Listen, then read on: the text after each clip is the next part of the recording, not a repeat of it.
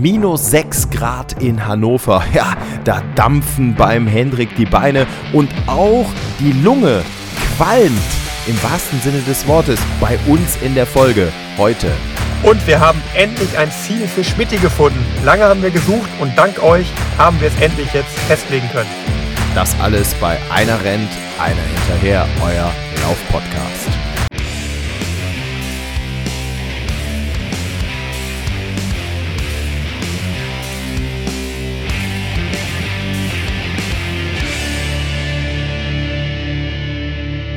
Hallo lieber Schmidti, wie geht's dir?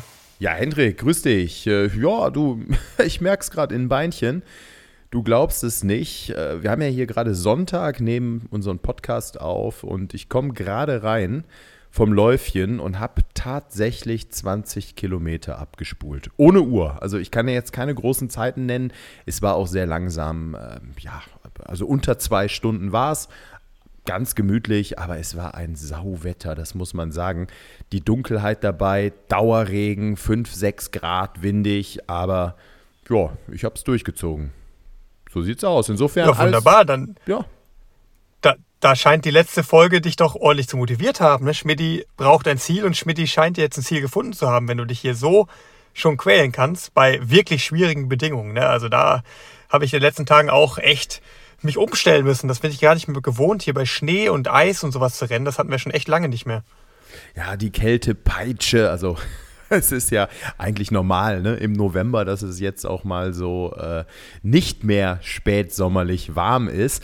Ja, genau. Also das hat mich motiviert nach wie vor die Suche nach einem Ziel und ich muss sagen, ich habe mich jetzt die letzten zwei Tage, ja, so ein bisschen weniger sportlich verhalten. Ich war mit ein paar alten Kumpels zwei Tage unterwegs. Äh, ich hatte Freitag frei und das ist so eine Tradition ähm, mit Freunden aus der Heimat. Wir haben so ein schönes Häuschen mitten in den Ardennen in Belgien, so anderthalb Stunden von Köln entfernt, gemietet und haben da so ein schönes Genusswochenende gemacht. Also wirklich schön geschlemmt. Jeder hat einiges mitgebracht: Käse, Schinken, Wurst, Wein und äh, haben da lecker gekocht gemeinsam. Und äh, ja, da habe ich natürlich nochmal so ein paar Kilo.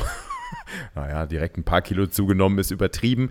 Aber dann wiederum an das Ziel gedacht und äh, ich bin Sonntagnachmittag zurückgekommen, habe mich dann ein Stündchen aufs Ohr gelegt und dachte, komm, Junge, raus, motiviert sein, beißen. Jetzt wird sich selbst gegeißelt für das äh, Schlemmerwochenende. Für jeden, für jeden Tag ein Zehner. Und dann habe ich echt äh, ewig nicht mehr gemacht. 20 Kilometer am Rhein. Also wer sich in Köln auskennt, ähm, einmal, ich wohne in Nippes und dann bin ich äh, zum Rheinufer und bin dann einmal über die Zoobrücke gelaufen, dann rechtsrheinisch runter bis nach Köln-Rodenkirchen, über die Rodenkirchner Brücke, die Autobahnbrücke und dann linksrheinisch wieder hoch bis zur Zoobrücke, dann wieder zurück nach Nippes und dann war ein guter 20er im Sack. So sieht's aus. Wunderschöne Strecke, die kenne ich auch sehr, sehr gut. Habe da jetzt auch in meiner letzten Marathonvorbereitung einiges gemacht. Da bin ich immer in Köln-Sülz gestartet. Da hat man noch ein paar Kilometer mehr über den Grüngürtel da und dann komme ich ja auch mal am Rhein an und dann ist das echt nochmal ein cooles Stück. Vor allem, wenn dann in der Dunkelheit, dass da in Köln immer auch so, so schön beleuchtet ist. Jetzt ein bisschen weniger natürlich in der Energiesparphase, in der wir gerade sind, aber ist für mich auch immer eine sehr, sehr coole Strecke, laufe ich sehr gern. Also kann ich dich verstehen, dass du die Runde da auch ausgewählt hast. Aber du hast recht, es war echt jetzt schon ein bisschen hart. Also ich bin am Wochenende hier in Hannover gewesen äh, da geht es ja immer noch um unser Laufprojekt, was wir da vorhaben. Hatten wir einige Termine auch, um das jetzt äh, ordentlich anzuschieben und äh, haben da auch ganz gute Fortschritte gemacht. Aber da muss man natürlich auch das Training unterbringen. Und dann hatten wir die Situation, ja, eben auch mit Esther da zu sein, ne, die so ein bisschen sich auch gerade die Stadt da angucken möchte. Und wenn es dann natürlich Eisregen äh, vom Himmel prasselt, und äh, dann 10 mal 1000 auf dem Programm stehen, äh, dann ist es natürlich nicht ganz einfach so. Ich bin jetzt ja gerade in der Sache, wo ich jetzt zurückkomme ne, von, von, der, von der Laufpause nach meinen Marathons. Und dann ist es immer ganz dankbar, mit, mit Esther anzufangen, sie da ein bisschen im Training zu begleiten. Das ist für mich immer auch ein sehr cooler Einstieg dann da rein. Aber so einfach ist es gar nicht mehr. Die ist fit wie verrückt. Ne? Also die ist richtig stark drauf und da, ja, da, da, da, da kommen dann echt schon Geschwindigkeiten zusammen. Ich, ich habe es gesehen, ihr habt es irgendwo gepostet. Tausender in 320 habt ihr abgeschrubbt, oder?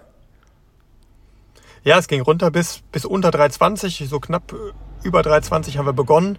Und ich hatte auch letzte äh, schon am, am Dienstag, glaube ich, haben wir so einen Tempo-Dauerlauf gemacht, 12 Kilometer. Da ging es dann auch schon wieder bis 3,22 runter.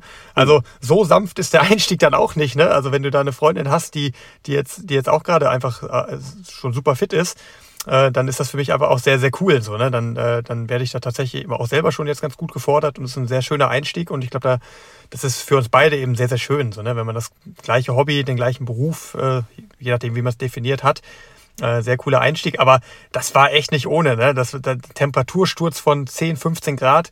Auf einmal hatten wir da in Hannover minus 6 Grad. Und äh, dann war das schon echt eine Herausforderung. Also lange nicht mehr so gefroren beim Laufen. Und da waren wir echt froh, als wir dann da unter der heißen Dusche wieder standen. Äh, du sagtest gerade, klar, Esther ist gut drauf, trainiert jetzt schon ordentlich. Äh, da sind wir wieder beim Thema Ziel. Ähm, wir kommen gleich auf, auf mein Ziel. Da gab es richtig tolles Feedback. Äh, aber ganz kurz die Frage, was hat Esther denn für ein Ziel? Sie ist ja 1500 Meter Läuferin, hat aber ja auch in Köln den Halbmarathon in 1,15 gewonnen. Also die hat auch auf den längeren Strecken richtig was drauf. Hat sie da jetzt gerade ähm, ja, ein Ziel, auf das sie hinarbeitet? Vielleicht auch einen Silvesterlauf oder was steht da an?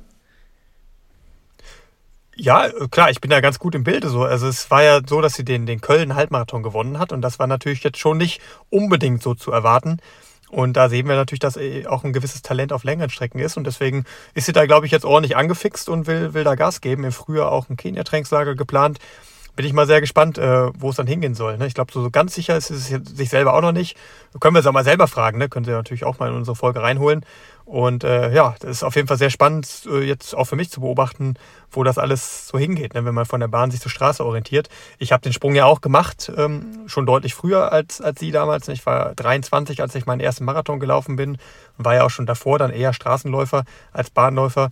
Ähm, kann ich gut nachvollziehen, weil natürlich der Spaß auf der Straße schon sehr, sehr groß ist. Ne? Und äh, ja, also ein Silvesterlauf wird auf jeden Fall stattfinden. Also auch für mich. Ne? Und äh, das war ja auch tatsächlich ein Feedback, das wir bekommen haben von unseren Hörern. Silvesterlauf muss sein, Schmidti. Ja, der ist jetzt auch fest eingeplant. Also bei mir sieht es jetzt so aus, dass für mich klar ist, ich muss mindestens dreimal die Woche laufen. Also wirklich mal locker angefangen. Das habe ich jetzt auch geschafft in der letzten Woche. Äh, das war heute das dritte Mal, der Sonntag, der 20er. Und das nehme ich mir jetzt vor, dass ich bis zum Jahresende mindestens dreimal die Woche was mache. Und ich habe jetzt gemerkt, dass ich so langsam wieder, ja, reinkomme. Es rollt besser, dass ich jetzt wieder so eine Grundlage kriege und äh, ich kann ein Stündchen durchlaufen und habe jetzt auch letztens nochmal gemerkt, Mensch, da kannst du auch schon wieder so ein bisschen was am Tempo machen bin mal den letzten Kilometer wieder so in 3,45, 3,40 gelaufen. Das ging dann auch wieder. Und äh, da ist klar, ich äh, werde in meiner Heimatstadt in Gummersbach, das habe ich beim letzten Mal auch schon angeteased, da werde ich einen Silvestercross machen und werde dann spontan einfach mal gucken, ob ich die kurze Strecke, das sind glaube ich so 5,8 Kilometer, oder die lange Strecke, das sind so knappe 11, 10,7, beide knüppelhart, viele Höhenmeter über Stock und Stein, also wirklich mehr Trailrunning wirklich brutal, dieser Lauf. Erst richtig steil hoch, zum Schluss sehr steil bergab und zwischendurch. Also da kann man nicht rollen, da gibt es keine Chance, sich irgendwie zu erholen. Also du, du musst permanent arbeiten und konzentriert sein, dass du nicht umknickst. Aber das werde ich machen. Also äh, das werde ich, das ist jetzt mein kurzfristiges Ziel. Und dann haben wir ja können wir ja mal kurz drauf eingehen. Also erstmal vielen Dank äh, an alle Hörer und, und, und, Hörerinnen. Also tolles Feedback, tolle Vorschläge, Wettkämpfe, auf die ich mich vorbereiten könnte, kann, werde im kommenden Jahr. Da ist wirklich richtig viel dabei. Also das äh, hat mich gefreut oder uns beide gefreut. Ne? Da waren tolle Sachen dabei. Ähm, das war ja total. Ja. Genau. Also ja. auch die Martina, ne, die, hat, die, hatte, die hatte den Silvesterlauf natürlich auch auf dem Schirm. Die hatte auch ganz coole Adressen genannt, ne? so den Trierer Silvesterlauf, den Bietigheimer Silvesterlauf. Das sind ja schon zwei Events, die auch sehr spitzensportlich geprägt sind, ne? die, natürlich auch für mich immer sehr, sehr interessant sind. Da ist immer jedes Jahr natürlich die Suche, wo kommt man unter, wo hat man Lust zu laufen. Und äh, Trier ist ja, würde ich schon sagen, somit der bekannteste. Äh, Bietigheim ist auch immer sehr, sehr hochwertig. Da kommen auch mal richtig starke Athleten. Ähm, ich weiß gar nicht, Kenianer auch wahrscheinlich immer, immer wieder mal dabei. Ähm, ich bin auch mal den Silvesterlauf von Werl nach Soos gelaufen. Das ist, glaube ich, der teilnehmerstärkste Silvesterlauf, ja. zumindest zu der Zeit gewesen. Und äh, man hat da wirklich die Qual der Wahl. Ne? Wenn ihr mal in den Laufkalender schaut, das habe ich, hab ich jetzt tatsächlich auch gemacht vor einigen Tagen, weil ich eben auch schon so ein bisschen so in die Saisonplanung für nächstes Jahr hineingehe. Und das ist mal sehr aufschlussreich, weil der ähm, gerade jetzt bei, bei laufen.de ähm, auch ziemlich vollständig ist. Da ist eine ganze Menge drin. Und wenn ihr dann irgendwo runtergescrollt seid und dann bei Silvester ankommt, verrückt. Also wie viele Events da wirklich gibt, es ist ja auch ein tolles Zeichen, diese Vielfalt, die es, da gibt. Und das reicht dann wirklich, wie gesagt, vom Silvesterlauf in Trier, den wohl sagen wir, prominentesten vielleicht, bis hin zum Gummersbacher Silvesterlauf. Und ja, also das, das ist schon, schon einfach auch irgendwie cool, das Jahr dann mit so einem sportlichen äh, Höhepunkt abzuschließen, egal wo es ist. Und das gilt tatsächlich auch für einen Profi, genauso wie für jemanden, der jetzt gerade anfangen möchte. Und äh, kann ich wirklich jedem ans Herz legen. Also finde ich schon mal super, dass du da schon dein, dein erstes Ziel definiert hast. Ich bin mir tatsächlich noch nicht ganz so sicher wie du, wo es hingeht. Da bin ich gerade auch so ein bisschen auf der Suche, für welchen Silvesterlauf ich mich entscheide. Aber wie gesagt, ganz klare Empfehlung. Macht, macht das, das ist cool. Ja, auch, äh, also ich finde es einfach nett, dieses sportliche Highlight nochmal. Das ist ja meistens so gegen Mittag irgendwie der Start, mal Vormittag, mal Nachmittag, aber so um diese Zeit. Und danach sitzt man noch irgendwie gemütlich beisammen, trinkt ein Käffchen, isst ein Stück Kuchen, trifft ja meistens Leute, die man äh, das ganze Jahr nicht gesehen hat. Äh, deshalb ist es ja auch oft so, jetzt mal unabhängig von, von den Profis, dass sich so die Hobbyläufer meistens dann in der Heimat aufhalten und dort irgendwie einen Silvesterlauf wahrnehmen. Und das ist ja einfach immer schön. Da trifft man Hinz und Kunz und klönt noch ein bisschen und so. Das ist ja, ist ja eine nette Sache. Ja, genau, Silvesterlauf, äh, Trier, das ist natürlich der, der, der große, dieses, dieses Profirennen. Eine äh, junge Hörerin, die Nicole, die scheint auch hier in Köln zu wohnen und ursprünglich aus Siegen zu kommen. Die hat mir auch geschrieben. Und äh, sie ist wohl letztes Jahr an der Obernautalsperre, das ist da im Siegerland, gelaufen. Also auch da gibt es einen Silvesterlauf. Äh, da sieht man mal diese Dichte. Das ist äh, wirklich stark. Also ich glaube, in jedem äh, Örtchen ist übertrieben, aber äh, in jeder Region wird man da schon seinen Silvesterlauf finden, da bin ich sicher. Ja, also der ist fest dabei und Darüber hinaus gab es dann tolle Vorschläge für das kommende Jahr. Das reicht ja wirklich vom Hermannslauf, sag ich mal, der bekannt ist, oder auch der Paderborner Osterlauf. Da gab es äh, Vorschläge. Ähm, das sind jetzt natürlich direkt äh, lange Strecken, wo ich, wo ich so ein bisschen Schiss habe, natürlich. Auch je, jeder Marathon und äh, Halbmarathon, da bin ich noch, also da, da zucke ich jetzt nicht direkt und sage, wow, das ist es, äh, weil ich dann noch so ein bisschen Respekt habe. Ähm, ähm, ich ich werde mal schauen. Also ich glaube, dass ich äh, mal, ich glaube, mit der Winterlaufserie hier in Köln-Ports beginnen werde, so als konkretes Ziel. Das ist eine tolle Sache. Da kann man halt wählen, ob man die fünf Kilometer oder zehn Kilometer läuft. Und ähm, äh, da sieht man dann auch immer mal wieder so eine Entwicklung. Ne? Ich glaube, dass äh, der erste Lauf äh, fünf Kilometer, dann ist der zweite Lauf irgendwie zwei, drei Wochen später. Dann kann man nochmal sehen, äh, habe ich da irgendwie einen Fortschritt, äh, Fortschritt erzielt oder ich laufe beim ersten eine fünf, beim zweiten eine zehn. Also mal gucken. Das ist, glaube ich, für mich am realistischsten. Der ist hier in der Nähe. Ähm, da bin ich direkt hier in Köln und äh, das werde ich mal versuchen, mich darauf so ein bisschen jetzt zu fokussieren. Und dann kann man ja immer noch mal weiter gucken, was dann kommt. Äh, auch ein toller Vorschlag natürlich ja, ja. bei euch jetzt in Hannover. Der Hannover Marathon Ende März, äh, da wirst du, glaube ich, einen Halbmarathon laufen dann in deiner neuen sportlichen Heimat. Und warum? Läuft der Schmidt dann nicht ein Zehner da. Oder auch ein Halbmarathon. Wer weiß. Das, das wäre auch. Ja, da habe ich mir natürlich auch gefreut, ne, dass, dass der Vorschlag kam vom, äh, vom Michael. Äh, klar, Hannover ist für mich jetzt auf jeden Fall gesetzt im kommenden Jahr. Das ist meine neue sportliche Heimat und da will ich natürlich dann auch präsent sein. Was sehr, sehr cool ist, ist, dass in Hannover im kommenden Jahr die deutschen Hochschulmeisterschaften im Marathon und Halbmarathon stattfinden. Und da will ich natürlich dann auch als immer noch Student meinen, meinen Hut in den Ring werfen und hoffe natürlich auch, dass, dass da eine Menge Leute aus dem studentischen Umfeld dann eben auch äh, dahin kommen. Äh, ist ja immer sehr, sehr cool, wenn solche Meisterschaften da integriert sind, auch in ein großes Event, was, was sehr etabliert ist, was auch Leute zieht, was Spaß macht. Und ja, deswegen, Schmidti, das ist doch mal was. Dann sehen wir uns da auch vor Ort am Start.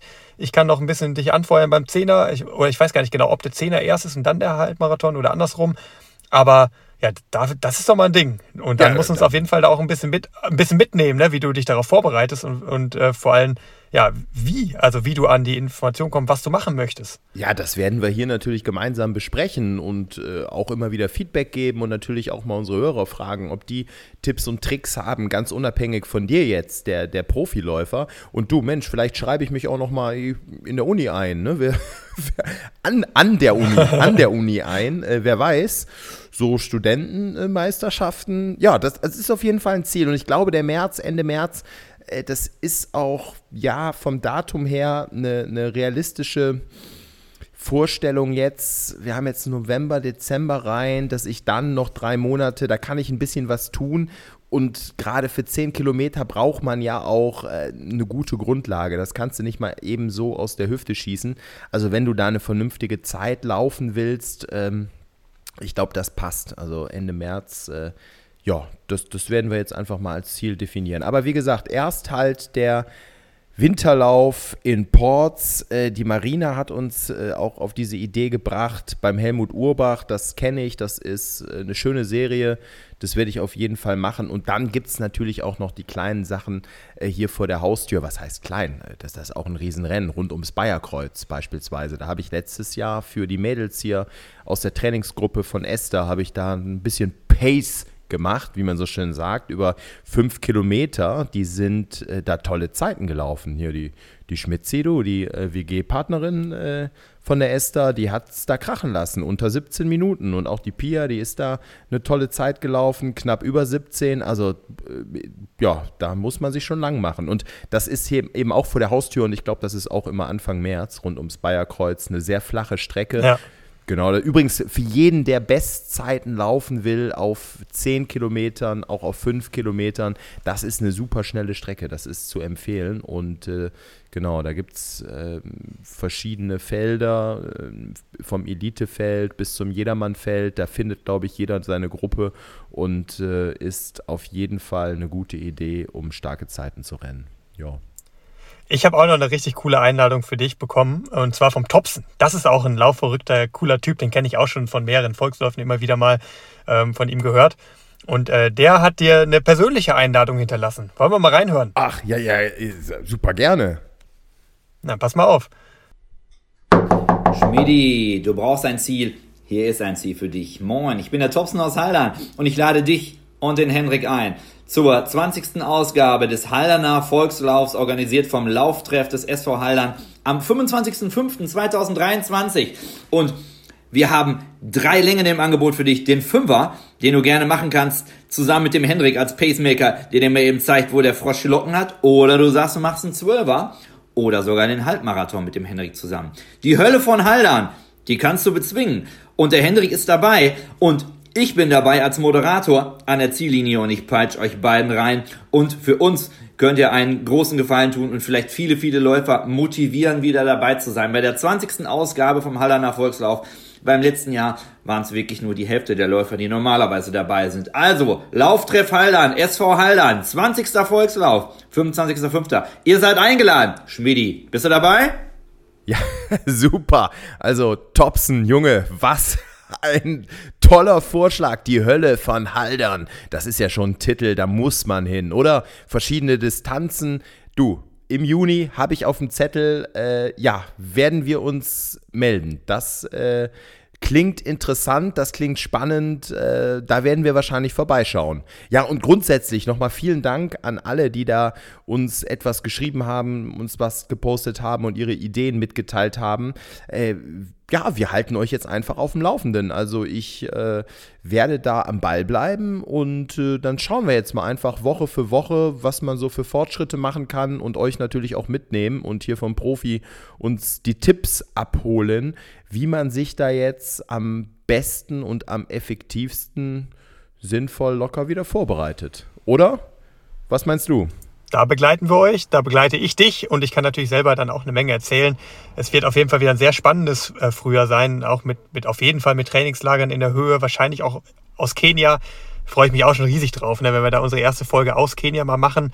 Und da gibt's ja auch mal ganz, ganz coole Einblicke. Ist sicherlich auch der spektakulärste Ort zum Laufen, wo man so hin kann. Also da warten noch einige, einige coole, coole Highlights im, im Frühjahr. Ja, ich habe aber ein, eine Sache, wo ich dich ganz gern fragen will, ob du das auch vorhast nachzumachen oder ob du sagst, da verzichte ich drauf. Ja, du weißt äh, wahrscheinlich schon, worauf ich hinaus will. Nee, nee, nee, nicht wirklich, nee. Es gab da, es gab da einen gewissen Chinesen, ah, der einen Marathon in drei, ja. in drei Stunden 28 gelaufen ist. Beim Marathon in, ich spreche es wahrscheinlich falsch aus, in Jiande in China. In, in China. Beim die Marathon Besonderheit China. dabei war, ja, die Besonderheit war daran, dass er das kettenrauchend gemacht hat. Ja, ja, Onkel Chen. Ja, ja, ich habe auch von mehreren Leuten dieses Bild geschickt bekommen über die sozialen Medien. Das wurde auch aufgegriffen von vielen deutschen großen Zeitungen und man sah diesen Onkel Chen, so nennt man ihn, kettenrauchend. Es gibt diverse Fotos. Drei Stunden 28, 50 Jahre ist der Mann alt. Ich meine, also erstmal äh, Hut ab überhaupt, wer einen Marathon läuft, dann noch unter 3,30, das ist ja äh, schneller als ein Fünfer Schnitt und dann noch mit 50 Jahren und jetzt eben da diese Krönung. Also ich weiß nicht, ob es positiv oder äh, negativ zu werten ist, äh, zu werten ist, aber ja, der hat eine ganze Packung weggeknallt, ne, der Onkel Chen. das ist schon richtig wild. Also das muss auch wirklich wollen. Also das Bild, das war halt wie ich schon schon irgendwie absolut kurios. Ich, wusste, ich weiß bis heute nicht, wie ich das Ding einordnen soll. Also irgendwie feiere ich es nicht. Andererseits sage ich schon, boah, das ist halt irgendwie auch spektakulär, aber nachmachen auf gar keinen Fall. Aber ja, irgendwie passt das wieder so in auch zu unserer letzten Folge, wo wir gesagt haben, es gibt so viele verrückte Sachen, die gemacht werden. Ne? Gerade hier mit unserem Athleten, der so wahnsinnig abgenommen hat, dann diese verrückte Zeit über 10 Kilometer gelaufen ist. Also der menschliche Körper ist schon zu Dingen imstande, die man sich vielleicht gar nicht unbedingt ausmalen kann. Aber in dem Fall würde ich dann schon sagen, die Vorbildrolle, ja, eher nicht. Ne? Aber bin ich auf jeden Fall drüber gestolpert und äh, musste ich dir auf jeden Fall zeigen. Das war schon auch wieder richtig, richtig krank. Und ich glaube, es war sogar ein Weltrekord, ne? ein Guinness-Weltrekord. Also er hat äh, zumindest mit Filter, also er raucht Zigaretten mit Filter. Ich habe gerade das Bild noch mal rangezoomt. Ich meine, der sieht noch frisch aus, ne? Also das ist ein, der, der sieht du für 50, so ein bisschen graumelierte Härchen, die habe ich schon mit 39.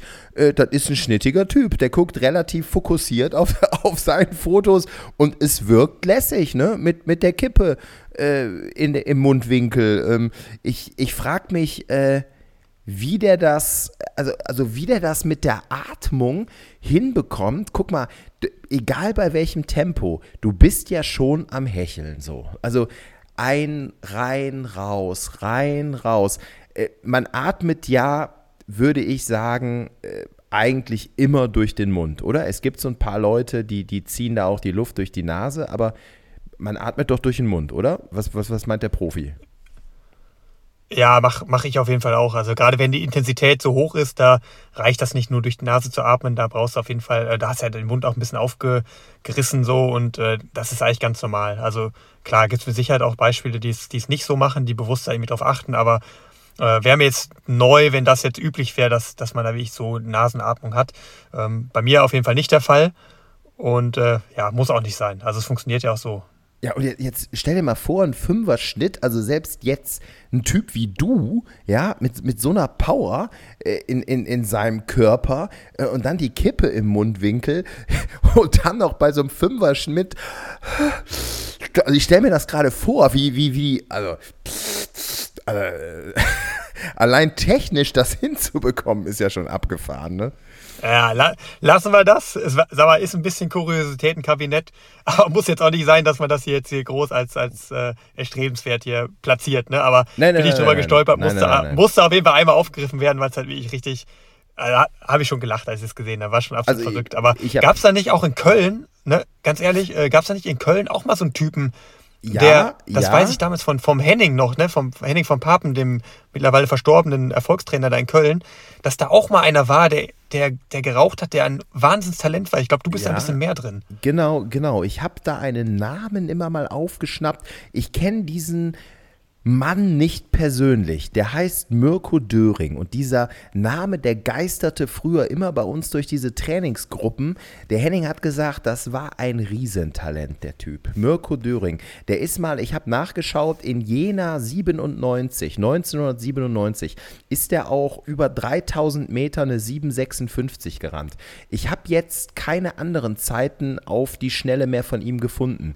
Äh, der ist 3000, 5000 gelaufen, der ist auch mal eine 10 gelaufen. Und es gibt diese Geschichten in Köln, dass der auch geraucht hat, der hat auch mal gern Bierchen getrunken. Und da gibt es so ein Anekdötchen, äh, da soll er wohl eine 10.000 auf der Bahn in Köln-Rechtsrheinisch, äh, übrigens ein sehr schönes Stadion, ähm, und immer tolle Laufveranstaltungen früher äh, in der Jugend dort gewesen und also natürlich auch für Männer, äh, Frauen, äh, für alle Altersklassen die Felder nachher da. Äh, Gab es immer so Bahnwettkämpfe im Sommer und da soll der Typ mal einfach hier mit der KVB, mit der Straßenbahn äh, hingefahren sein und dann schon irgendwie äh, auf dem Weg eine Kippe und hier nochmal eine. Also schon insgesamt irgendwie ein paar Zigarettchen geraucht haben, hat sich dann dahingestellt, ist wohl eine 1000, die, die 10.000 unter 30 geballert und äh, ja, hat natürlich gewonnen und ist dann einfach wieder zurückgefahren. Ne? Also da gibt es so ein paar Anekdoten. Das muss ein Riesentalent gewesen sein. Also falls ihn nochmal irgendwie einer äh, kennt, gerne mal Feedback, ähm, ob das so stimmt, äh, was das für ein Typ ist. Also Mirko Döring. Ja, so, so hieß oder heißt der schnelle Hirsch. so, ja, genau. krass. Also äh, äh, verblüffend auch wirklich, dass das schon möglich ist, wenn du wie ich geraucht hast und das ist ja schon eine Sache, die ich knallhart auf die Lunge geht und ich glaube, wenig Sportarten sind ja so essentiell wichtig ne, für die Lunge, also wo die Lunge einfach funktionieren muss, wie, wie Laufen, Ausdauersportarten. Aber auch der Athlet, den ich coache, ne, der Tobias, äh, ne, mit, mit 40er, ähm, der jetzt immer noch im Bereich von 32 Minuten rennt und immer noch das Ziel hat, auch die 32 zu brechen, auch, ne, also wie ich absolut deutsche Spitze da in dem Bereich ist, der hat früher geraucht und läuft jetzt und läuft einfach auf fantastische Zeiten. Also das finde ich immer auch sehr, sehr cool, ne, dass, dass man da schon auch äh, ja, einen Wandel vollziehen kann und es jetzt nicht zu spät ist, wenn man, wenn man da wie ich äh, auch äh, regelmäßig und viel geraucht hat, dass man da trotzdem von loskommen kann und der Körper immer noch in der Lage ist, dann auch wieder in absolute Top-Bereiche vorzustoßen. Ne? Also es ist äh, sehr, sehr motivierend, finde ich. Ja, definitiv. Und ich, ich will da auch gar keinen irgendwie äh, verurteilen oder ähm, ich meine, ich bin selber ein Genussmensch, ich esse, trinke gerne und, und äh, ein Weinchen und ein Bier, das gehört für mich auch dazu. Und wenn es dann Leute gibt, die sagen, Mensch, ich mache meinen Sport und ich rauche halt auch mal eine Zigarette oder mal eine Pfeife oder eine Zigarre oder was auch immer, das muss jeder selber wissen. Ne? Also das, das, da wollen wir jetzt überhaupt nicht irgendwie, äh, das mag ich auch nicht, dass man da mit dem Finger auf Leute zeigt oder äh, so von oben herab. Das, das finde ich, das soll jeder für sich selbst entscheiden. Aber wie du sagst, es ist einfach immer wieder gigantisch zu sehen, ja, was der menschliche Körper einfach so drauf hat. Ne? Und eben eben diese 328 äh, echt abgefahren. Aber nochmal jetzt zurück zu unseren Zielen. Ähm, klar, Silvesterlauf ist das nächste Ziel. Du sagst eben, du hast mit Esther schon wieder Tausender äh, in Richtung 320 auf der Bahn äh, gekloppt, will ich sagen. Ähm, du wolltest doch eigentlich ein bisschen die Beine hochlegen. Wie ging es weiter? Also wir sind auseinandergegangen, wir zwei, auch hier mit unserer Folge. Du hast eine Woche Pause gemacht nach New York und äh, hast dann wieder probiert und hast gemerkt, Mensch, ich habe noch muskuläre Probleme. Wie ging es dann weiter bei Henrik Pfeiffer? Ja, du hast recht. Also wie gesagt, sieben Tage ganz konsequent. Das fiel mir nicht leicht. Ich habe es ja da auch angesprochen. Einmal musste ich diese Pause brechen, weil ich da meine Bahn erwischen musste, haben wir letzte Folge erzählt. Aber ansonsten war ich da wie ich ganz konsequent und das war auch wichtig so, ne? auch richtig so, ne? Weil wenn du dir jetzt so einen Doppelschlag mit zwei Marathons in, innerhalb von einer Woche gibst, dann wäre es fahrlässig, da jetzt eben irgendwie wieder dann auch noch drauf zu trainieren. Da muss man eben, also alles andere wäre unprofessionell. Ne? Das, das habe ich gemacht und dann habe ich es mal probiert, sieben Tage nach dem äh, Lauf in New York und habe schon sehr, sehr deutlich gemerkt, nein, das geht noch nicht, ist zu früh. Ne? Die Oberschenkel haben sich immer noch angefühlt, als wären sie so kurz vom Bersten, so nach einigen Kilometern und dann eben auch nur ganz, ganz locker gemacht und dann nach sechs Kilometern wieder nach Hause gegangen, reicht. Und dann ging es aber von Tag zu Tag auch wesentlich besser ich finde es dann schon auch gut, nicht nur rumzuliegen, sondern so ein bisschen auch die Füße, die Füße, und die Beine in Bewegung zu halten, dass eben auch die Durchblutung da ist.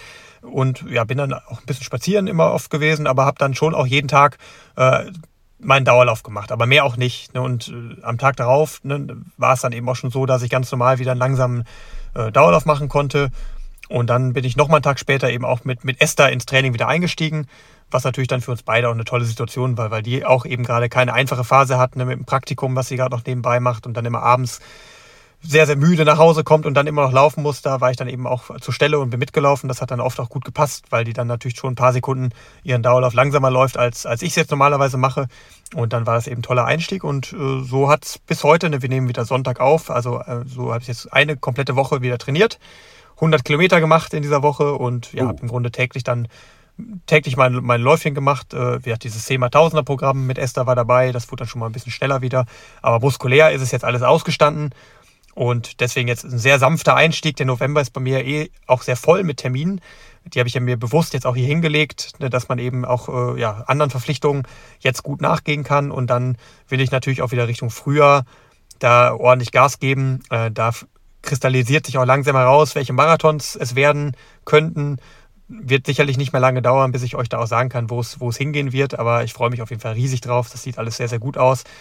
Und dann muss man natürlich auch so im Dezember dann eben auch schon wieder da äh, sehr fokussiert trainieren und den Hebel umlegen. Und da bin ich jetzt gerade dabei, den, den Weg wieder zu finden. Aber wie gesagt, ich bin jetzt zum Beispiel das Wochenende in Hannover viel gewesen, äh, bis in die kommende Woche hinein auch. Und ne, heute äh, erscheinen wir ja dann eben am Dienstag, äh, bin ich immer noch in Hannover, dann geht es zurück.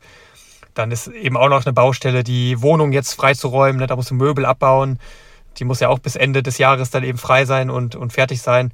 Und das heißt, solche Sachen, dem kann ich mich jetzt widmen nach so einem Jahr, was ja ich dann unfassbar voll gewesen ist mit, mit sportlichen Highlights und auch Trainingslagern. Ne? Fünf Monate war ich allein in diesem Jahr in Kenia. Und da bleibt dann eben einiges liegen, was man dann eben sehr gut jetzt in, in so einer Phase nach dem Wettkampf abarbeiten kann. Und was ja. natürlich auch wichtig ist, ist die Regeneration. Ne? Das haben wir in der letzten Folge euch auch versprochen, dass wir da mal ein bisschen genauer eingehen drauf, äh, was man da so äh, machen kann und auch macht und machen sollte. Äh, war auch jetzt wieder viel gefragt bei, den, bei unseren Hörern. Ne? Haben wir viele, viele Fragen nachgekommen. Wie regenerierst du denn eigentlich äh, als, als, Profi? Äh, wie gehst du mit so einem sportlichen Tief nach einem Wettkampf um oder hast du das überhaupt? Äh, kann ich gleich auf jeden Fall was zu sagen. Aber wie ist es denn bei dir, als du da deinen dein Riesenerfolg hattest damals in Gummersbach, als du den Lauf gewonnen hast, äh, ne, den ganzen Lauf? Bist du in ein Tief gefallen? Warst du leer? Warst du auf der Welle des Erfolgs? Wie, wie ging es nee. bei dir denn da nach, nach nee, so einem Wettkampf nee, weiter? Nee. Nee, nee, also ich muss sagen, ähm, nach so einem Erfolg, also erstmal ist es halt überhaupt wichtig, finde ich, dass man, deshalb haben wir das ja auch gemacht, dass man sich ein klares sportliches Ziel definiert, auf das man dann auch konsequent hinarbeitet. Ja, und wenn man das gemacht hat und das dann auch geschafft hat, äh, und den Wettkampf absolviert hat, egal ob das jetzt super erfolgreich war oder vielleicht ein bisschen enttäuschend, äh, dann habe ich danach immer so eine Phase, ähm, dass ich dann wieder so ein bisschen ähm, durchhängen lasse, aber auch ganz bewusst. Also fangen wir wirklich mal an, der Tag nach einem Wettkampf. Und das war bei mir früher in der Jugend so und das ist auch heute noch irgendwie nach jedem Volkslauf so gewesen. Da war man immer noch aufgeladen. Das kennt ihr vielleicht auch, wenn ihr, also der Tag nach dem Wettkampf, da ist man irgendwie noch so euphorisch und auch hormonell, so richtig noch aufgeladen, dass man sich noch ähm, gar nicht schlecht, also man, man fühlt sich jetzt nicht mega platt, sondern man hat noch so ein bisschen Power im Körper, sage ich mal, ganz salopp. Äh, bei mir war es dann immer der Tag danach, also praktisch zwei Tage nach dem Wettkampf. Da bin ich dann nochmal so richtig körperlich dann in so ein Tief gesackt und war meistens richtig kaputt und bin dann immer nur äh, ganz langsam, locker ausgelaufen. Ähm, übrigens auch der direkte Tag danach auch, also dass ich dann wirklich nur noch, äh, ja, dass, dass ich, äh, wenn ich jetzt auf dem Niveau war, dass ich äh, 35 Minuten über 10 Kilometer laufen konnte, dann bin ich dann äh, zu Hause wirklich ganz ruhig, äh, meistens so im Fünfer-Schnitt oder so einen Tag drauf ähm, gelaufen und habe dann auch mal wieder einen Tag Pause gemacht. Also ich finde, die äh, Pause ist sowieso so extrem wichtig. Man vernachlässigt das ja oft, weil wenn man dann in diesem ja, in diesem, in diesem Trainingsmodus ist und du willst ja irgendwie dein Ziel erreichen und willst was schaffen, dann denkst du ja sehr oft, mehr ist mehr. Aber das ist ja eben der Fehler. Weniger ist ja oft mehr, finde ich. Mal gespannt, was du gleich ähm, dazu sagst. Also ich finde, das musste ich oder das muss ich eigentlich immer noch lernen, dass ich einfach mal sage, hey, ich habe eine tolle Einheit absolviert, jetzt nehme ich einfach mal ein bisschen die Beine hoch. Das heißt ja nicht, dass ich mich auf die Couch lege. Das heißt aber vielleicht einfach, dass man mal 30 Minuten ganz locker traben geht, meinetwegen im Sechser-Schnitt, ein ruhiges, also wie wirklich ein aktiver Spaziergang oder so. Einfach mal ein bisschen bewegen, Gymnastik ist wichtig, Dehnen ist wichtig, dass alles schön geschmeidig bleibt und dann einfach mal wirklich äh, ja, locker machen, um dann auch wieder ähm, bei der nächsten intensiveren Einheit wirklich wieder fit zu sein und eben da äh, genau sein Training, immer diese Periodisierung, von der man spricht, da genau so zu treffen, das, ähm, das fand ich doch immer herausfordernd. Also so als Faustregel, ähm, ich komme jetzt hier ins, ins Schwafeln, aber so als Faustregel, habe ich, wenn ich jetzt mehr gelaufen bin, ich meine mit Job, das ist knallhart, wenn ich es viermal schaffe, ähm, zu trainieren in der Woche, habe mir jetzt dreimal vorgenommen, aber mal angenommen viermal pro Woche schaffe ich es zu laufen, dann versuche ich einmal davon irgendwie, äh, wenn es dann rollt, eine Tempoeinheit zu machen, die länger ist, dass ich ein paar Tausender mache, vier, fünf, sechs, sieben mal tausend Meter Intervalle, Einmal mache ich vielleicht ein bisschen was äh, Spritzigeres in den Dauerlauf auch eventuell eingebaut, dass ich einfach mal eher kürzere Intervalle mache. Das können mal 200er sein, die zügiger sind, oder mal 400er.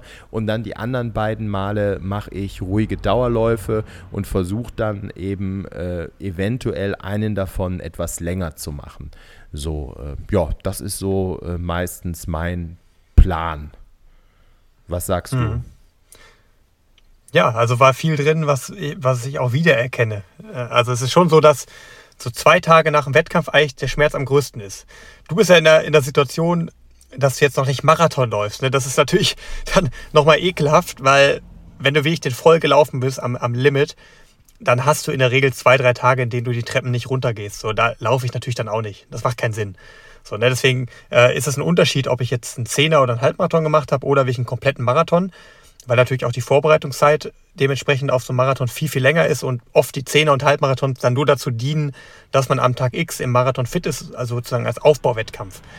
Und äh, es ist so auch wirklich, gerade wenn ein Marathon ein Erfolg war, ich hatte ja die schöne Situation, dass dieses Jahr mir alles ganz gut gelungen ist bei den Marathons, dann ist in meinem Fall ne, als Profi, äh, der auch eine gewisse Präsenz in den Medien hat, das dann schon so, dass du am Tag danach erstmal damit beschäftigt bist, diese ganzen Medienanfragen äh, zu bedienen. Ne, dann, dann hat man ein Interview nach dem anderen und dann ist bei Social Media auch immer wahnsinnig viel los. Und äh, ja, da ist man irgendwie noch in so einer Parallelwelt, da kriegt man dann gar nicht, gar nicht mit, da hat man gar keine Zeit, sich groß um die Beine zu kümmern, äh, auf, auf den Schmerz sozusagen einzugehen, sondern da ist man wirklich noch so wie auf so einer Wolke getragen. Und äh, es ist wirklich verblüffend, dass dann oft am Tag danach auch gar nicht die, dich das gar nicht so schlimm anfühlt. Klar, wenn du Treppen runtergehst, dann passiert ja erstmal auch nicht viel, also es geht nicht gut. Aber am Tag danach, da tut es nochmal eine ganze Ecke mehr weh und da hast du so die, diesen ersten Trubel auch schon abgelegt. Und das kenne ich sehr, sehr gut.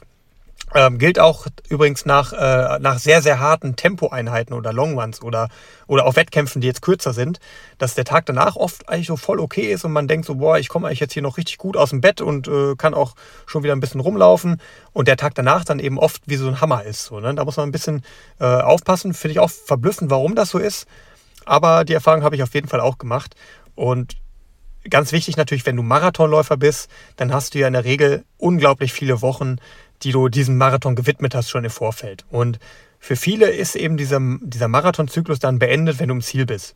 Und das ist so die erste Sache, wo ich sage, nein, das ist nicht so. Der Marathonzyklus endet erst, wenn du die Erholung nach dem Marathon abgeschlossen hast.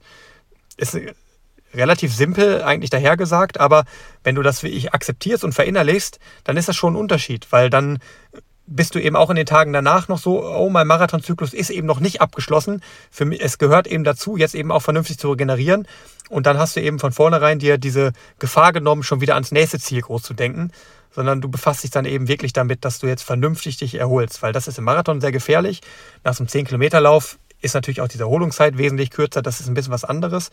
Aber da würde ich auf jeden Fall jedem zu raten, dass man sagt, ein Marathon ist erst abgeschlossen, wenn du wirklich wieder auf dem Damm bist, wenn du es verarbeitet hast, wenn du auch eine Phase hast, wo du dich ein bisschen belohnt hast, ne, an den Tag danach, an zwei, drei, vier, fünf Tagen danach, da kann man sich auch mal richtig was gönnen, was man vielleicht sonst nicht unbedingt machen würde. Und äh, würde ich jedem absolut ans Herz legen. Weil je professioneller und strukturierter du so ein Ding angehst, desto wichtiger ist es halt hinterher auch mal ein paar Tage zu sagen, komm, jetzt ist mir alles egal, ich lasse jetzt mal fünf gerade sein. Genieß diese Zeit einfach mal in vollen Zügen und lass mich gar nicht erst verrückt machen von dem, was kommt. Ne? Also ganz klare Empfehlung, das so zu machen. Mache ich auch so in der Regel. Und, wie, wie, äh, siehst du das denn? In so einer Phase ja? bin ich jetzt. Wie siehst du das in denn? In so einer Phase ich, bin ich ja jetzt gerade. Genau, okay. Ich wollte einfach äh, nur von dir gern wissen, wie du das siehst, jetzt mal, ähm, wenn du so einen Zyklus mal beurteilst von Hobbyläufern, die viel, ja, so 10 Kilometer Wettkämpfe machen, so Volksläufe machen. Äh, wie oft, äh, klar, das liegt immer individuell daran, wie hart oder wie oft man überhaupt in der Lage ist zu trainieren pro Woche. Aber was würdest du so raten? So eine Faustregel. Wie oft sollen die Tempo machen, äh, die Leute? Wie oft äh, sollen sie wirklich mal locker machen ähm, in der Woche? Äh, Gibt es da irgendwie eine Faustregel, die du so empfehlen könntest? Ja, also es gibt auf jeden Fall Elemente, die du drin haben solltest, egal was jetzt so groß dein Ziel ist. Ne? Natürlich ist, je schneller und besser und äh, erfolgreicher du sein willst, desto mehr benötigst du natürlich an Trainingseinheiten. Aber wenn du in der Woche jetzt ja, schaffst, so viermal unterwegs zu sein, dann ist natürlich sinnvoll, nicht immer nur das Gleiche zu machen, immer einfach nur rauszugehen, gleiches Tempo abzuspulen, eine bestimmte Distanz zu laufen, sondern man sollte variieren. Und das ist immer auch eine Sache, die ich meinen, meinen Athleten oder auch wenn ich mal so äh, Laufworkshops anbiete, immer als erstes mitgebe dass Laufen viel mehr ist als ein monotones sich voranbewegen, sondern man muss mit den Geschwindigkeiten auch einfach ein bisschen spielen und variieren. Das macht einen am Ende stark. Ne? Also klar braucht man eine gewisse Grundlage, die holt man sich natürlich am besten durch, durch Dauerläufe, aber auch Dauerläufe sind bei mir nie im identischen Tempo. Es ist immer so, dass ich gegen Ende wesentlich schneller werde als am Anfang. Ja, selbst wenn es ein 30 Kilometer Longman ist, der ist am Anfang immer langsamer als am Ende. Ist mal ganz wichtig, dass es nicht andersrum ist. Ne? Dann ist nämlich so, dass das Training dich kontrolliert und nicht du das Training in der Regel.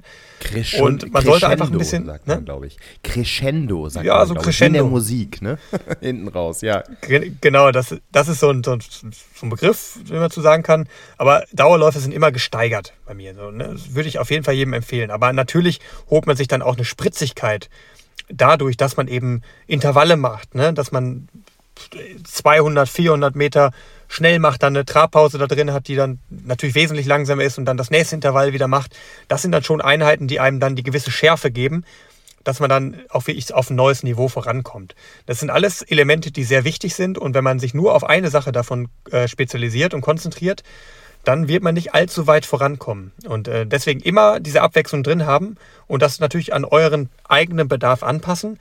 Wenn ihr sagt, ihr habt drei Einheiten zur Verfügung, dann macht einen längeren, macht einen gemäßigten, normalen und macht einmal eine Intervalleinheit. So, ne? Und wenn ihr vier, fünf zur Verfügung habt, dann habt noch einen Tempo-Dauerlauf da drin, der auf einfach auf einem schnelleren Niveau ist, der natürlich nicht allzu lang ist dann. Und man kann da eben wahnsinnig viel variieren. Macht nur nicht den Fehler, immer das Gleiche zu machen, immer euren gleichen Trott zu haben. Das ist immer sehr, sehr wichtig. Und ansonsten sind einem da gar keine Grenzen gesetzt äh, und man kann eben sehr kreativ werden und man muss natürlich auch herausfinden, was bei einem selbst am besten funktioniert. Ja, und, und, und, die, und die, deswegen spielt, spielt mit der Geschwindigkeit. Ja, und, und die Regeneration, oder zumindest war es immer so meine Erfahrung, wie ich eben sagte, weniger ist mehr. Jeder kennt diese Tage, wo man sagt, ach, ich weiß jetzt nicht, soll ich jetzt nach rausgehen oder nicht? Und dann hat man schon so ein schlechtes Gewissen, wenn ich jetzt nicht laufe, Mist, dann ist mein ganzer Trainingsplan und ich muss doch eigentlich heute noch was tun. Und äh, früher bin ich auch so bekloppt gewesen, sage ich mal, und bin immer dann noch rausgegangen und das ist oft nach hinten losgegangen äh, dann. Also ich glaube, da kann man ruhig sagen, hey, weißt du was? Ähm, wenn es jetzt heute überhaupt nicht, ich, ich habe nicht richtig den Drive, gar nicht schlimm, bleibe ich mal zu Hause, mache ich einen Tag Pause. Das tut umso besser. Also dann, dann hast du wieder mehr Power bei der nächsten Einheit. Das ist immer so, äh, das war, äh, also was ich so empfunden habe. Klar, es gibt Tage, da muss man sich auch mal durchbeißen und da ist es auch einfach mal gut, dass man sagt, hey, äh, nein, ich habe mir das vorgenommen, ich gehe jetzt raus und mache es trotzdem. Aber wenn man sich so überhaupt nicht fühlt und da gibt es ja so viele Faktoren, äh, gerade Job und, und äh, ne, der, Tag, man irgendwie körperlich ist man einfach gerade so ein bisschen platti, dann finde ich einfach mal Beine hoch, Tag Pause machen, vielleicht ein bisschen Gymnastik oder einfach wirklich mal nur, wie ich eben gesagt habe, 20 Minuten locker joggen, ein bisschen dehnen und Ende. Äh, das reicht schon, finde ich, oder, Henrik? Ja, ja, man kann es nicht erzwingen und man sollte es auch nicht. Man muss natürlich so ein bisschen abwägen, ist das jetzt wie ich meine eigene, ja, mein eigener Schweinehund, äh, mein, meine eigene äh, Bequemlichkeit oder ist es wie so, dass wenn ich jetzt äh, da wieder mich überwinde, dass ich dann tatsächlich auf eine Verletzung zusteuere. Ne? Und das, da muss man da wirklich auch ehrlich mit sich selbst sein. Und man muss natürlich auch gucken, ja, was für ein Ziel verfolgt man jetzt. Ne? Will man jetzt wie ich ganz knallhart ein, ein Zeitziel, ein Leistungsziel erreichen? Will man erstmal einfach nur Distanz bewältigen? Da gibt es ja ganz verschiedene äh, Herangehensweisen. Aber das Grundlegende ist natürlich, seid einfach auch ehrlich zu euch selbst.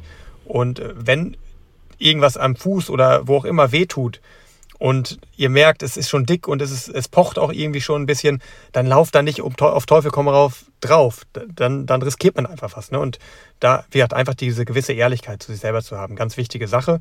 Und natürlich auch zu sagen, dass das Training nicht das Einzige ist, was sich zum Erfolg am Ende führt, sondern man muss die Regeneration ernst nehmen. Wir haben es ja in der letzten Folge eben auch schon mal so ein bisschen angedeutet, wie wichtig das ist, ne? dass eben äh, Training und Regeneration Hand in Hand gehen und zusammengehören. Und wenn man sich nur auf eine Sache davon konzentriert, dass eben dann mit allerhöchster Wahrscheinlichkeit das schief geht, weil dann am Ende eine Verletzung kommt und man dann einfach mehrere Wochen ausgebremst ist und das natürlich dann auch total unglücklich macht. Und da gibt's dann eben auch schon einige Sachen, die man mit wenig Aufwand machen kann was ich natürlich dann auch in meine tägliche Routine schon seit langer Zeit integriert habe und auch immer die Augen offen halte nach anderen Möglichkeiten, was man da noch verbessern und optimieren kann. Was, was machst du noch so, wenn du jetzt einfach äh, jemanden, der vielleicht nicht so megamäßig im Thema ist und, und, und der dich fragt, Mensch, wie regenerierst du? Was, was erzählst du dem? Wie regeneriert Henrik Pfeiffer? Also ganz entscheidend ist für mich immer Beweglichkeit zu machen, äh, sich zu dehnen. Ähm, gerade auch wenn du viele lange Dauerläufe drin hast, die dann, weiß ich nicht, 30 Kilometer sind oder wo man dann zwei Stunden und länger in Bewegung ist. Das, da neigt der Körper natürlich dazu, dass die Muskulatur einfach total fest wird und steif wird und da muss man immer aktiv gegenarbeiten. Das ist eine ganz wichtige Sache. Das ist auch gar nicht so schwer. Es ist natürlich total unbeliebt, das weiß ich. Und äh, diese, diese Dehnerei, ne, das ist gerade bei Läufern nicht gern gesehen. Aber ich habe sehr, sehr gute Erfahrungen damit gemacht, das zu verbinden mit etwas Angenehmen und das ist für mich Wärme. Das bedeutet, wenn ihr die Möglichkeit habt, wenn ihr vielleicht sogar eine Badewanne bei euch zu Hause habt, geht nach dem Laufen in die Badewanne und wenn ihr aus der Badewanne rauskommt, dann dehnt euch mit dieser Wärme, die ihr habt. Zieht euch eine schöne weite Jogginghose an, einen Schlabberpulli und dann die, nehmt dieses wohlige Gefühl mit, mit dieser Wärme dann, gerade wenn es jetzt im Winter auch wieder unglaublich kalt ist und, und es total zäh ist und geht erst dann zum Dehnen. Dann ist es nur halb so wild und es ist eben auch noch gut, weil es natürlich im warmen Zustand viel, viel angenehmer ist und viel besser ist, als wenn man da total durchgekühlt ähm, und noch nass ist und dann eben auf diese steife Muskulatur dann dieses Dehnen reinmacht. Und ähm, wie gesagt, Wärme eine sehr wichtige Sache, kann natürlich auch eine warme Dusche sein, kann eine Sauna sein. Ich bin in der glücklichen Situation, dass ich so eine kleine Zimmersauna bei mir zu Hause habe mache ich auch sehr gern, dann eben nach dem Laufen in die Sauna zu gehen und dann äh, die Beweglichkeit zu machen. Aber eben ganz wichtig, macht es und lasst es nicht zu oft weg. Es ist jetzt nicht so, dass man nach jedem Dauerlauf unbedingt sich dehnen muss. Aber wenn es euch gelingt, das vier, drei, vier Mal in der Woche zu machen, dann immer so eine halbe Stunde, 40 Minuten, dann wird der Körper es einem danken und es reduziert die Verletzungsanfälligkeit massiv. Also das ist wirklich sehr, sehr wichtig. Ein ganz, Im Grunde für mich die allerwichtigste Sache überhaupt. Äh, noch, noch deutlich vor Physiotherapie. Ja, und man fühlt sich irgendwie geschmeidiger. Ne? Also ich bin jetzt da auch überhaupt ja, kein, kein Freund. Also ich vernachlässige es auch total, aber äh, ich weiß, wie wichtig es ist und eben halt auch die Regelmäßigkeit. Das ist, glaube ich, das Zauberwort. Wie überall, ja überhaupt auch beim Training. Ne? Also Regelmäßigkeit ist, glaube ich, wichtiger als einmal äh, volle Hütte und dann wieder fünf Tage nicht. Und so ist es ja beim, beim Dehnen auch irgendwie wie du es schon sagtest, ne, drei, viermal die Woche ähm, immer mal sich geschmeidig halten, Verletzungsprophylaxe. Ja, das, ich, ich versuche das immer, ich mache ja auch gerne zwischendurch ein bisschen Krafttraining und baue das dann ähm, immer in den Pausen ein. Das ist so ein bisschen mein Rhythmus. Machst du auch Krafttraining? Ja, werde ich auch total oft gefragt. Ich muss da immer eine etwas enttäuschende Antwort geben. Fast gar nicht. Also wie ich fast gar nicht. Das ist aber auch, glaube ich, eine Besonderheit meines Körpers, dass ich auf Krafttraining so massiv reagiere, dass ich das Gefühl habe, wenn ich eine Woche jetzt mal irgendwie Kraft mache, dass dann mein, meine Muskulatur aus allen Nähten platzt und ich wie so ein, ja, wie so ein Transformer da auf einmal Muskelmasse aufbaue. Äh, ich bin mal gespannt, wenn, mein, wenn meine Karriere irgendwann mal vorbei ist und ich dann tatsächlich mal öfter irgendwie ein bisschen Kraft und Bankdrücken mache, wie ich dann relativ schnell aussehen werde. Ich habe es wirklich mal einmal gemacht, so in so einer Phase, wo ich ein bisschen länger verletzt war und äh, ja, der sportlich jetzt nicht allzu bedeutsam war. Da habe ich mal eine ganze Menge Bankdrücken und solche Sachen gemacht. Boah, das ging richtig schnell, dass ich da ganz anders aussah als ein Läufer. Und deswegen, ich habe da wirklich in meinem persönlichen Fall nicht so eine besonders gute Erfahrung mitgemacht, weil ich einfach dann zu schnell Muskelmasse aufbaue und ja, das Gefühl habe, dass die Muskeln in alle Richtungen wachsen. Und ich als Läufer natürlich dann deutlich besser fahre, wenn ich, wenn ich dann eben auch relativ schmal bleibe. Und ich neige ja eh dazu, dann eben äh, auch äh, ja, relativ stramme Waden zu haben, immer noch die Fußballerbeine, die so ein bisschen zu sehen sind, auch wenn ich natürlich jetzt alles andere als, als massig bin. Ne? Verstehe das jetzt nicht falsch, aber wenn ich, wenn ich, wenn ich dann mal wie ich neben den, neben den Haut- und Knochen-Kenianern stehe, dann seht ihr natürlich auch, ein, dass ich dann schon irgendwie auch eher einen europäischen Körperbau habe. Deswegen, ich, ich, also ne, wenn, wenn ich nach Kenia fahre und da ein, zwei Monate trainiere, dann durch diese Berge und Täler laufe, dann ist mein Körper schon ziemlich gestellt. Und in meinem Fall reicht das, aber ich weiß, dass es bei vielen anderen nicht so ist. Und deswegen würde ich einen Teufel tun, anderen zu raten, macht kein Krafttraining, findet für euch selber raus, ob ihr das braucht oder nicht. Aber in meinem Fall war es wirklich so, dass ich da nie so einen richtigen Mehrwert von hatte, weil ich dann einfach zu, zu massiv wurde und eben auch dann eher im Oberkörper immer weiter fest wurde. Also ich habe ja einen relativ ökonomischen Laufstil einfach von alleine bekommen. Bin ich auch sehr dankbar für, weil es mir jetzt auch nicht besonders viel Spaß macht, vor allem so Stappi-Übungen.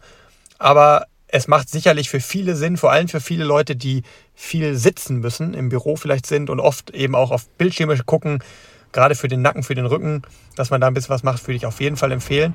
Aber auch ich habe natürlich relativ viel Bildschirmzeit immer wieder mal und äh, ich kann das mit Beweglichkeitstraining eben sehr, sehr gut kompensieren. Macht dann natürlich auch gezielt dann für den Rücken ein paar Sachen. Ich habe auch gute Erfahrungen gemacht mit so einem äh, Duoball, so heißt das. Das sieht aus wie so ein Knochen, wo in der Mitte dann so eine Einkerbung ist, wo, wo dann eben genau die Wirbelsäule drauf passt, über den man sich dann so ein bisschen rollen kann. Ne? Den setze ich sehr gerne ein. Das hat mir auch immer viel gebracht. Aber ansonsten ist schon das Entscheidende, wie ich zu sagen, sich äh, nach dem Lauf in Wärme zu begeben und mit dieser Wärme sich dann eben vernünftig und gut äh, zu bewegen, also diese Beweglichkeitstrainings zu machen. Das ist, das ist für mich schon sehr, sehr wichtig. Ah, werde ich auch mal probieren. Das äh, habe ich auch noch nie gemacht. Das ist ein guter Tipp. Ja, ja ich, ich merke halt auch, dass ich zu wenig entspanne. Immer diese, diese Anspannung. Ich mache Krafttraining, aber einfach, weil ich, ja, weil ich Bock drauf habe. Mir macht Spaß, immer so ein bisschen zu pumpen, ne, wie man sagt. So ein bisschen äh, Gewichte zu stemmen. Das, das macht mir Spaß. Ich brauche das auch so als Ausgleich. Ich muss fairerweise sagen, und wenn ich da ehrlich zu mir selbst bin, es ist beim Laufen kontraproduktiv. Es macht tatsächlich den Oberkörper, ja, es versteift alles so ein bisschen und äh, es nimmt mir die Geschmeidigkeit. Also ich sag mal so, ich, ich habe da schon öfter so verschiedenste Phasen äh, durchlaufen. Dann ist es ja auch so eine Gewichtssache bei mir und äh, wenn, wenn, wenn man schnell laufen will, dann ist das hinderlich. Äh, dann, dann, ist es nicht, nicht gut. Also gerade so Bankdrücken und Schulter, Arme. Ähm, ja, aber es macht mir einfach Spaß und ich versuche da jetzt eine gesunde Mischung zu finden, äh, dass ich das ein bisschen in meine Trainingswoche integriere und ich will mich jetzt auch nicht wie Popeye da aufblasen, sondern einfach, ja. Ah, oh, die Bilder, die waren schön. Die Bilder waren doch so schön. Ich habe es ja auch gesehen, als du deine Phase hattest, wo du da ganz viel gemacht hast. Boah, da guckt man, da guckt man schon zweimal hin und ich glaube, eine Frau guckt da noch öfter hin. Ach, jetzt äh, Also das, das, so ein Schmidti, ein Schmidti in dem Ach, Zustand, das, der hat natürlich auch, der hat natürlich auch seinen Reiz. Ach, und jetzt hör darauf. Auch, ja. was man auch sagen muss dazu, ne, es, es muss ja jetzt nicht jeder ein aus Leistung getrimmter Topläufer werden. Eben, es soll Spaß ja, man kann machen. das Laufen natürlich auch, man kann das Laufen eben auch einfach nebenbei machen als Teil von, von einer Gesamtfitness es gibt ja auch sehr, sehr coole so Crossfit-Sachen und vor allem diese Highwalks-Dinger, ne, wo man dann eben Mega. solche Kraftsachen verbindet mit dem Laufen. Finde ich auch eine sehr interessante, coole Szene. Habe ich auch mal wieder mal äh, ja, bei Instagram mal reingeschaut, was die, was die da so treiben.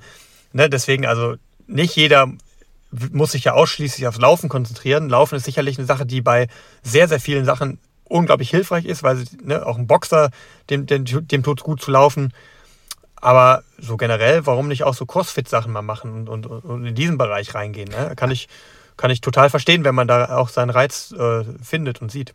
Absolut. Und nicht jeder ähm, wird dann natürlich wie du Profi und, und kann in diese Sphären vordringen. Ähm, das, das ist ja ganz klar. Und deshalb, ich will ja, Spaß haben und es ist natürlich auch eine Gewichtsfrage, ne? das, das, merke ich halt. Es ist halt ein Unterschied, ob ich jetzt wieder 85 Kilo drauf habe, die ich da irgendwie mit durch den Wald trage oder ob es halt nur 78 sind. Das ist auch schon schwer immer noch schwer für so einen ähm, Profiläufer ähm, über 10 Kilometer. Ich glaube, auf der Mittelstrecke geht's.